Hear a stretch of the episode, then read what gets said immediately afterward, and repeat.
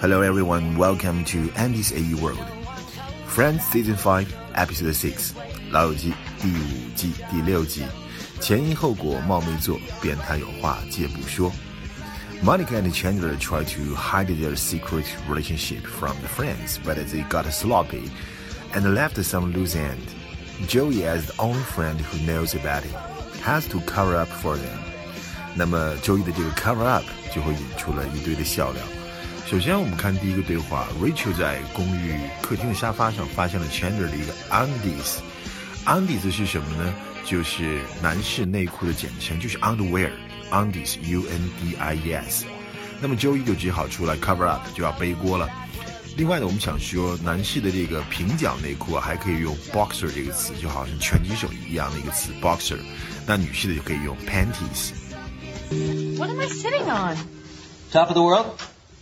Dock of the bay? I'm not. Oh, yeah, Wendy's! Oh! Ow! All right. Whose are they? Whose are they? Not mine. Well, they're Joey's. They gotta be Joey's.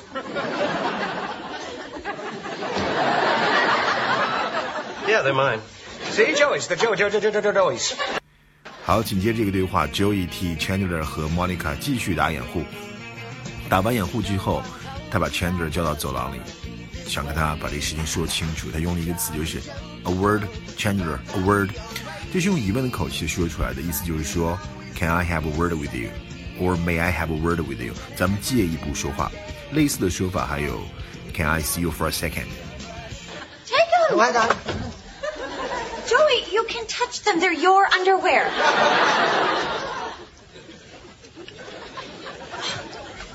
Chandler, a word? Yeah.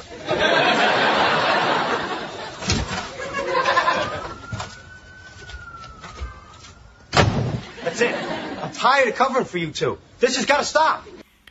好，下一个对话周易接着控诉替 China 和 Monica cover up 遭受的委屈，因为 Rachel 发现 Monica 落在 China 那里有一个刮腿毛的 razor 那周易只能说是自己的，结果为了自圆其说，说自己啊要饰演一个女性的角色，真的把腿毛给刮了，还展现给大家看。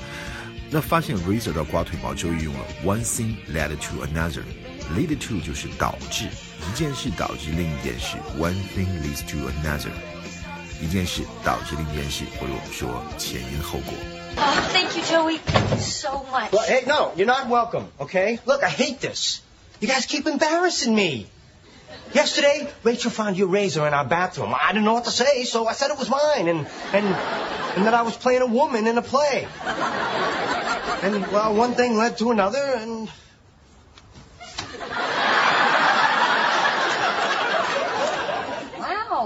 ankles, you know, that is a tough spot. yeah, it was. All right, listen, I can't. All this lying has been hard on us too. Oh, yeah, yeah. I bet all the sex makes it easier. Well, yeah, actually. 这集里面另一个笑点就是 Rachel 和 Phoebe 两个人去上那个文学课，Rachel 是根本没有看过 Wuthering Heights，就是呼啸山庄，所以她把 Phoebe 准备好的答案给偷了，给说了。所以当老师问 Phoebe 的时候，他说，Your question has many answers。 Phoebe 只能这么回答，因为自己答案已经被偷掉了嘛。老师紧接着问，Would you care to venture one？你敢于说出一个吗？Venture 在这里呢当动词用，就是大胆的去做某事，敢于做某事。比如我们说的搭配有这个 venture to do something，就是敢于做某事，冒昧做某事。I venture to disagree，那我就不敢苟同，那我就敢于说不同意。另外，venture 呢做名词就是企业，我们常说 joint venture 合资企业，Sino-American joint venture 啊中美合资企业。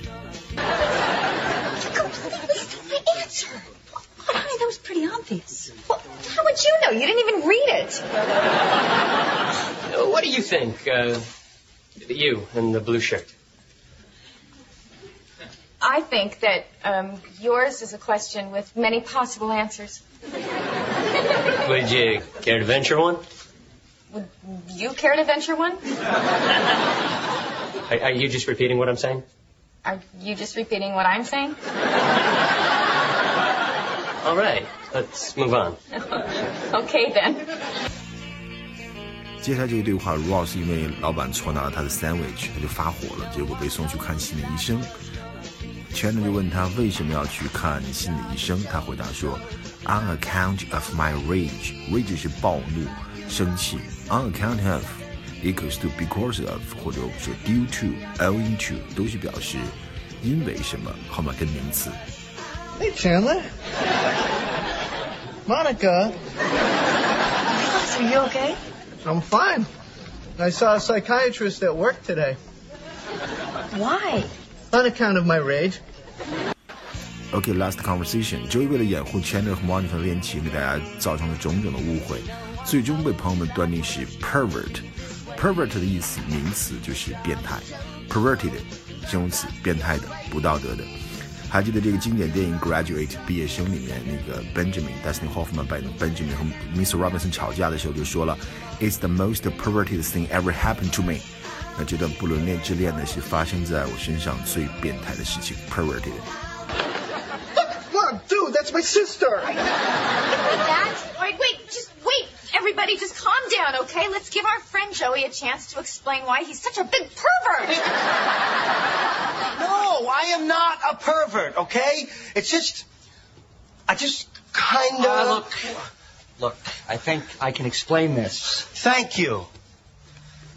Joey's a sex addict. 那么这一集呢，好笑的情节还包括了 Ross 为自己的三明治 Snap Snap 就是发飙了，以及 Phoebe 在文学课上捉弄 Rachel，让他对对比这个 Jane Eyre 和这个机械战警啊等等，这个是很好笑的。OK，这就是今天的漫谈老友记，See you next time。